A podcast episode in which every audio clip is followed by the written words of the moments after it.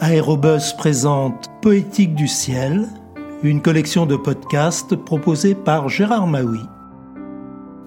Bonjour, aujourd'hui je vous propose d'écouter Henri Fabre, remarquable ingénieur qui, le premier au monde, a fait voler un hydravion.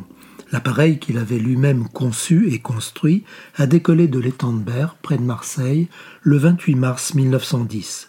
Les souvenirs d'Henri Fabre ont été rassemblés dans un ouvrage intitulé J'ai vu naître l'aviation et publié au Cherche-Midi éditeur en 2010.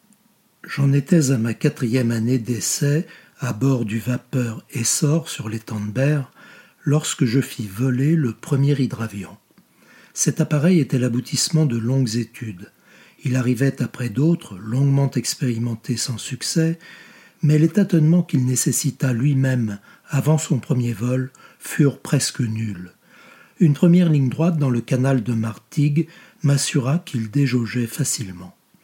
L'essor, qui servait de gîte et d'atelier pour l'oiseau, de logement et de cantine pour ses expérimentateurs, nous emporta tous au port de la Mède, dont la vaste surface tranquille était mon champ d'expérience préféré.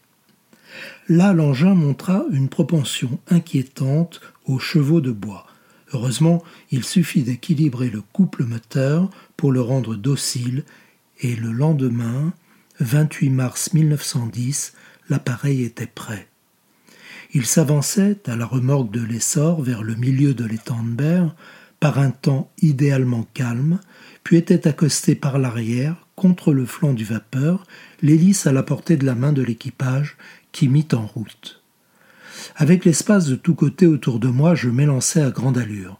Sur cette surface paisible, aussi plane qu'un miroir, c'était une locomotion délicieusement souple et douce. Le rotatif, très éloigné de moi, ne me transmettait même pas ses trépidations. Longtemps je continuais ce rapide hydroplanage sans ouvrir en plein les gaz et ainsi risquer l'envol. Je rentrais même à bord pour jouir dans une calme réflexion de ce premier résultat. Jamais je n'étais monté en avion, pas plus comme passager que comme pilote. Je ne pouvais donc nullement me fier à mes réflexes, mais mon appareil était étudié pour être automatiquement stable, et avec ce temps parfaitement calme, je devais pouvoir voler sans intervenir dans les commandes, et était bien décidé à n'agir d'abord que sur les gaz. La main sur la manette d'admission, je laissai l'appareil se lancer.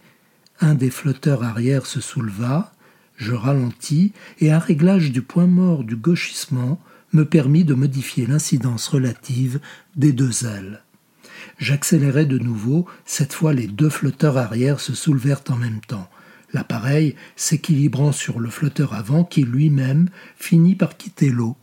J'étais en l'air, parfaitement stable, glissant sur cette mer d'huile ou bourdonnant à quelques mètres au-dessus d'elle dans l'atmosphère endormie, l'impression était la même. Les gaz diminuaient, je vis bientôt le flotteur avant s'appuyer doucement sur l'eau, y laissant une fine trace comme celle du diamant sur la vitre. À bientôt pour de prochaines lectures.